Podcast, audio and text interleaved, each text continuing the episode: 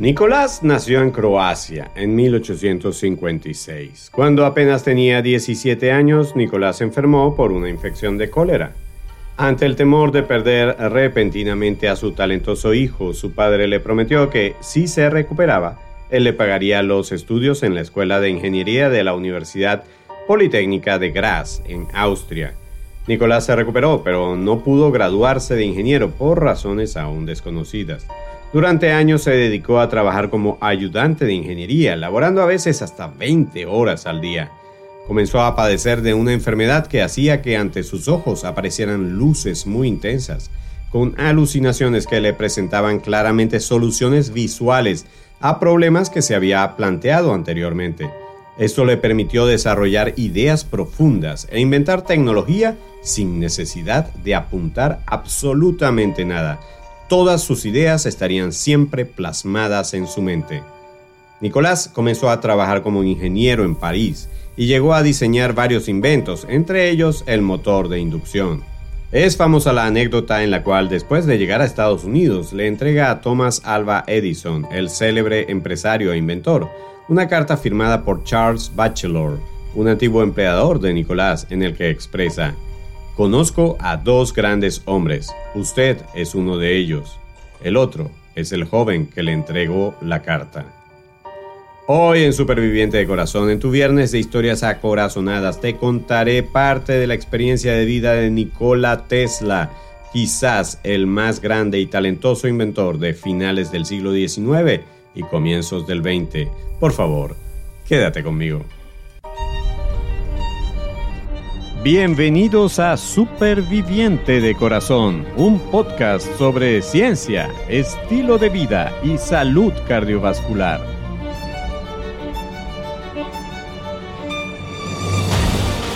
Soy tu anfitrión, Enio Sánchez Brososki, fisioterapeuta cardiovascular y escritor. Hablemos sobre la salud de tu corazón. ¿Listos para empezar? Este podcast contiene información sobre temas relacionados con la salud y la enfermedad, pero no pretende en ninguna manera sustituir el consejo de tu médico tratante o de algún otro profesional de la salud. Hola, ¿cómo estás? Bienvenido, bienvenida al episodio número 33 de tu podcast de salud cardiovascular superviviente de corazón. Estoy muy contento de que este podcast esté llegando a tus oídos, a tu mente y lo más importante, a tu corazón. Como te comenté en la introducción de este episodio, Nikola Tesla conoció a su admirado Thomas Alva Edison. Tesla estaba en Estados Unidos con la idea de construir una forma de generar y distribuir energía eléctrica gratuita para todo el mundo. Pero Edison estaba centrado en desarrollar su invento, la corriente continua, mientras que Tesla estaba convencido de que la corriente alterna era la mejor solución. Edison se propuso impedir a toda costa que Tesla pudiera lograr arrebatarle el monopolio de la electricidad en esos tiempos.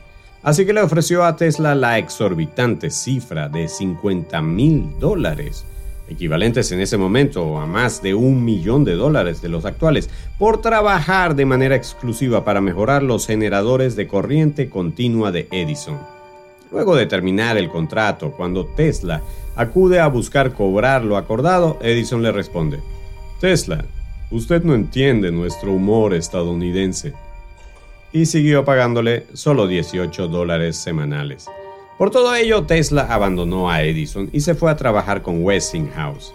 Luego de una fructífera relación, esta compañía le pagó 216 mil dólares por el desarrollo de la corriente alterna, lo que permitió que se dedicara aún más a sus inventos y fundara su propia compañía.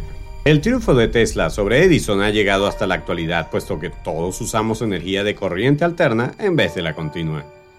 En los últimos años de su vida, The Times entrevistó a Nikola Tesla, quien reveló que solo esperaba vivir el tiempo suficiente para al menos colocar un aparato en una habitación que pudiese activarse con la energía de su alrededor. En su crepúsculo, Tesla murió solo, abandonado. Tras fallecer en 1943, se comenzó una campaña para borrar su nombre de la historia y atribuir sus éxitos a otros, así como centrar su recuerdo en su carácter excéntrico. Por ejemplo, Edison fue proclamado padre de la electricidad y Marconi inventor de la radio, pero ambos, sin Tesla, no hubiesen sido nada. Especialmente Marconi, quien, utilizando 17 patentes de Nicola para su primera retransmisión en 1901, se atribuyó el mérito sin citar a Tesla. Todavía hoy la cultura popular lo señala como inventor de la radio. Por si el escarnio popular no fuera suficiente, el gobierno estadounidense incautó a través del FBI todos sus documentos, incluyendo estudios e investigaciones propias. Su familia tardó años en recuperar dichos documentos y desde entonces se encuentran expuestos en el Museo de Nikola Tesla. ¿Qué te puedo decir de esta historia? Tesla tuvo muchas dificultades y rivalidades que surgieron como producto del racismo, porque Tesla era extranjero, y otras como producto de la envidia. Ya te conté parte de las encarnadas luchas por demostrar quién era el más prolífico inventor de su época. De igual manera, la vida te puede plantear retos y desafíos que no siempre vienen de circunstancias o eventos materiales. También has tenido que enfrentarte múltiples veces con personas que no quieren el bien para ti o que están dispuestas a robarte y hacerte daño. Pero sabes que no todas las personas son así. Aprender a discernir quién es tu amigo y quién es tu enemigo puede ayudarte a que no te muestres hostil hacia todos, en todo tiempo, en todas partes. Porque tal hostilidad termina envenenando tu alma y afectando tu salud. Nikola Tesla fue un hombre extraordinario que enfrentó a extraordinarios adversarios. Quizás no tengas adversarios extraordinarios, pero de igual manera, tal vez tu reto extraordinario sea ahora tu condición de salud.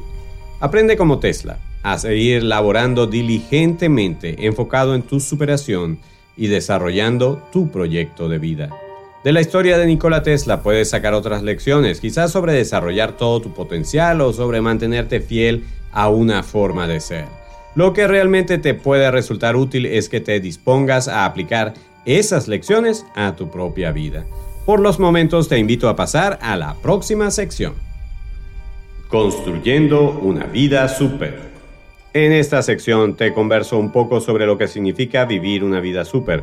Como ya sabes, lo de la vida súper es un acrónimo y hoy volveré a contarte sobre la P de súper. La P viene de poderoso. Y es que continuamente puedes ir desarrollando habilidades o poderes que es posible que tengas contigo hace mucho tiempo pero que quizás no has llegado a ejercer o a practicar desde hace mucho. Uno de esos poderes, quizás el más básico de todos, es el poder de la toma de decisiones. Tomar decisiones es algo que posiblemente haces desde que tienes conciencia, pero a veces dejas que las circunstancias decidan por ti, y si lo haces muchas veces, puede ser que tengas atrofiados los músculos de la toma de decisiones, ¿Por qué no ejercitas ese músculo decidiendo algo solo por demostrarte que puedes hacerlo? Puedes decidir hoy mismo, por ejemplo, no tomar más refrescos o sodas saborizadas durante al menos el resto del año. ¿Te atreves a hacer algo así? ¿Quieres usar el poder de tus decisiones y fortalecer tu voluntad? Quiero que te lleves contigo esa idea. Como soy superviviente, soy una persona poderosa y una persona poderosa toma decisiones y se compromete con ellas. Sobreviviente del día. Esta sección trata sobre personas famosas quienes sufrieron una enfermedad cardíaca y pudieron superar dicho trance. Hoy te hablaré sobre Antonio Banderas, ese talentoso actor español que ha dado vida a grandes personajes en taquilleras superproducciones españolas y de Hollywood tales como La máscara del zorro, La piel que habito y El gato con botas. Antonio Banderas, cuando tenía 57 años, vivió en el año 2017 un evento cardíaco, específicamente un infarto del miocardio, que se le presentó mientras estaba haciendo ejercicio. Como resultado del infarto, en el hospital le colocaron tres prótesis endovasculares o stents, además de que le corrigieron unas arritmias que había sufrido desde hacía mucho tiempo mediante un procedimiento de ablación por radiofrecuencia. Respecto a esa época de su vida, Antonio Banderas dice en perspectiva que el ataque del corazón me salvó la vida. De repente aprendes a priorizar lo importante. Cuando se le preguntó en una entrevista qué placeres había tenido que renunciar desde su percance cardíaco, dijo, He dejado el café y el tabaco, pero aquellas cosas que antes me parecían un placer, que yo creía que le iban a quitar la sal a mi vida, como dejar de fumar, eran la estupidez más grande. Desde su ataque cardíaco, Antonio Banderas ha seguido activo en su trabajo. Sigue trabajando en Hollywood, protagonizando la más reciente película del gato con botas y participando en la última producción de Indiana Jones, entre otras películas, demostrando que un infarto no necesariamente significa el cese de tu talento y tu creatividad, sino, por el contrario, puede convertirse en la ocasión de enfocar tus capacidades en las cosas realmente importantes. Las historias de recuperación después de un ataque al corazón son reales y en próximos episodios vas a seguir conociendo otras más en este tu podcast, Superviviente de Corazón. Disciplina versus motivación. ¿A quién le toca hoy? En este episodio le toca el turno a la motivación. Y hoy te hablaré de la motivación de la música. Desde hace mucho tiempo, la música ha sido utilizada como un recurso que permite asociar o evocar estados emocionales o afectivos mediante la reproducción o escucha de determinadas melodías o ritmos musicales. Una rutina de entrenamiento puede tener resultados muy diferentes si se usa la música adecuada de acuerdo con el ritmo y la secuencia de movimientos del ejercicio. Muchos estudios han demostrado que si se utiliza un tipo de música que evoque un mejor desempeño por parte de quien se ejercita, la tolerancia a la actividad aumenta en forma significativa.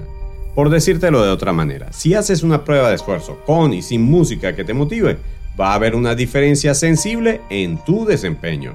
Así que cuando necesites un empujoncito adicional a tu motivación para entrenarte, prueba con una música estimulante y seguro notarás la diferencia.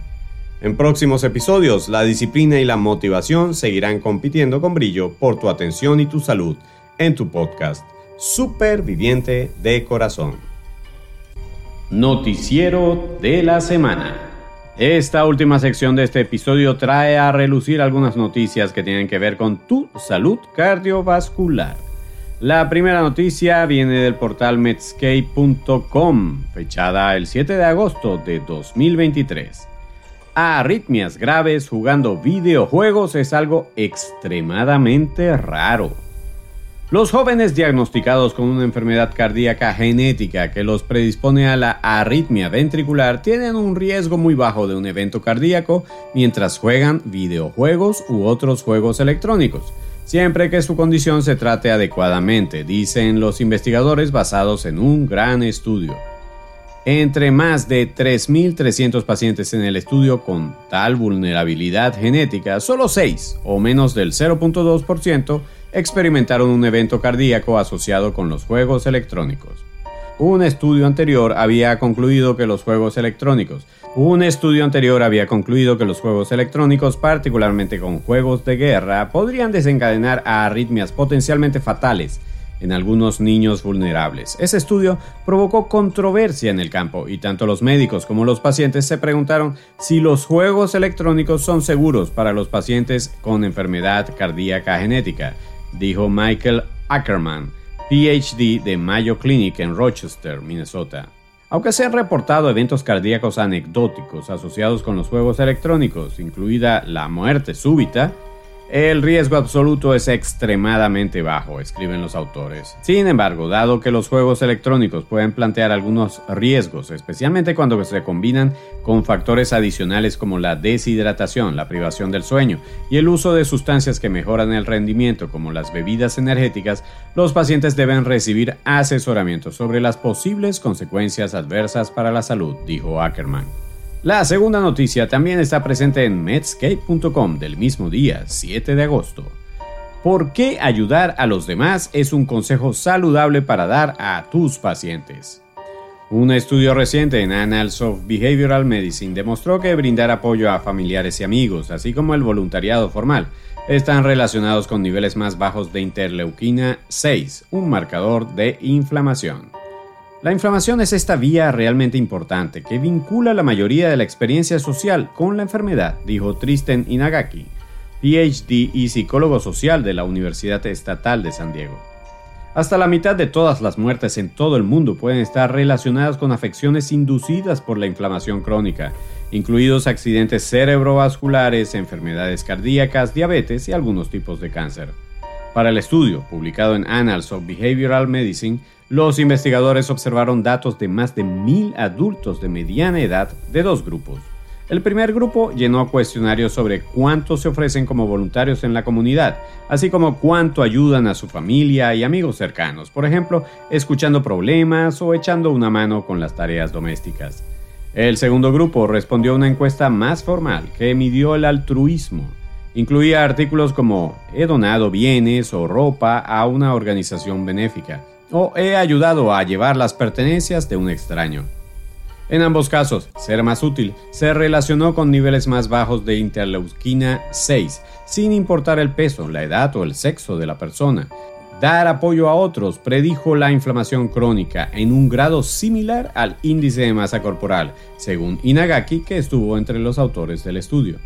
La idea no es que una persona se sacrifique en pro de otros, porque esto también sería muy problemático. Solo saber que ser voluntario y ayudar a otros puede reducir la inflamación crónica, lo que podría evitar la enfermedad. Es por eso por lo que Inagaki les dice a sus estudiantes estresados que intenten enfocarse más en otras personas. Somos una especie social, dijo. Hemos evolucionado para ocuparnos los unos por los otros. Así que se confirma lo que te hemos dicho desde hace rato aquí en Superviviente de Corazón. Ser útil es parte fundamental de una super vida. Y ser útil no solamente beneficia a otros, sino que te beneficia a ti mismo o a ti misma. Y hasta aquí las noticias de la semana. Recuerda que estas noticias no expresan la posición consensuada del mundo científico, ni intentan sustituir el consejo médico o la opinión de cualquier otro profesional de la salud en tu caso en particular. Es todo por hoy. Para otros episodios espero contar de nuevo con el privilegio de tu atención. Hasta entonces, superviviente de corazón.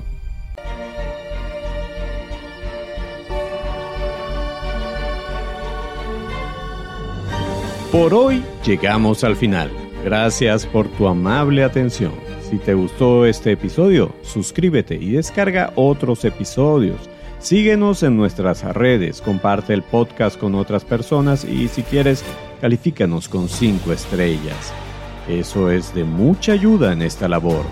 Busca más información y recursos en nuestra página web www.super-viviente.com.